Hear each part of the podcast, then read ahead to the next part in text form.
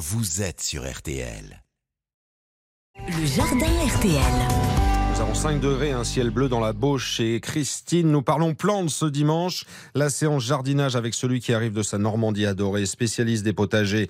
Pierre le cultivateur vous conseille. Bonjour Pierre. Bonjour Stéphane, bonjour à tous. On connaît tous la tomate qui est la star des légumes au potager. C'est quoi la star des aromatiques? Le basilic. Le Ouais. basilic qu'on cultive souvent à côté de la tomate, comme ça on récolte les deux en même temps. Alors c'est l'aromatique préférée des Français, mais c'est aussi l'aromatique le plus massacré par les Français, puisque ben voilà, on ne sait jamais comment s'en C'est aussi une plante très compliquée à garder en vie, surtout si on la cultive en pot. Alors on va parler du basilic. En ce moment, on trouve beaucoup de plants directement en jardinerie, dans les grandes surfaces.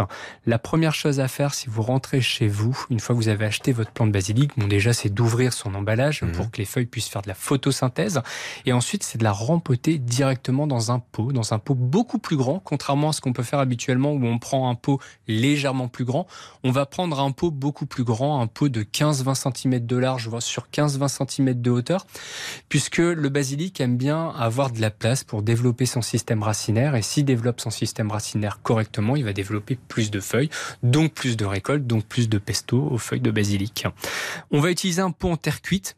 Le pot en terre cuite évite d'avoir un changement de température trop important au niveau des racines. Il va absorber l'excès d'humidité et s'il y a une chaleur extérieure trop importante, ça va pas impacter notre substrat à l'intérieur du pot. On utilise un terreau spécial aromatique Mhm. ou un terreau qu'on peut confectionner nous-mêmes. Mais là, je vous conseille vraiment d'utiliser un terreau pour aromatique. On ajoute des billes d'argile dans le fond, donc un petit morceau de terre cuite pour boucher le trou dans le fond pour éviter que les billes d'argile et notre substrat euh, tombent. On ajoute 2-3 cm de billes d'argile, puis on ajoute notre terreau aromatique. On place notre plant de basilic au milieu et on arrose. Avant de mettre notre plant de basilic dans notre nouveau pot, comme toujours, on n'hésite pas à le baigner, à Ouais. tremper la motte 15-20 minutes avant. Comme ça, on prépare notre pot, nos billes d'argile, notre terreau et on est bon. Et on le met où le pot après? Alors ensuite, on évite le contact direct du soleil, on évite les sources de chaleur, les courants d'air, on le place dans une pièce très très lumineuse et on arrose tous les jours en petite quantité.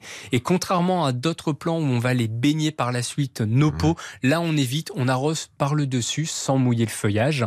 Et voilà, il n'y a rien de plus à faire. Et- si, si on le fait en ville, pardon Pierre, si on le fait en ville, on évite euh, sur le balcon par exemple le plein soleil. hein. Alors on évite le plein soleil, on le protège des vents du nord, mais par contre il a besoin de luminosité, hein, comme la tomate, 6 à 8 heures d'ensoleillement pour produire plus de feuilles. On peut multiplier le basilic? Ça se multiplie très facilement. On va couper des tiges de 10 cm avec des groupes de feuilles sur le haut et deux feuilles sur le dessous, donc une forme de nœud.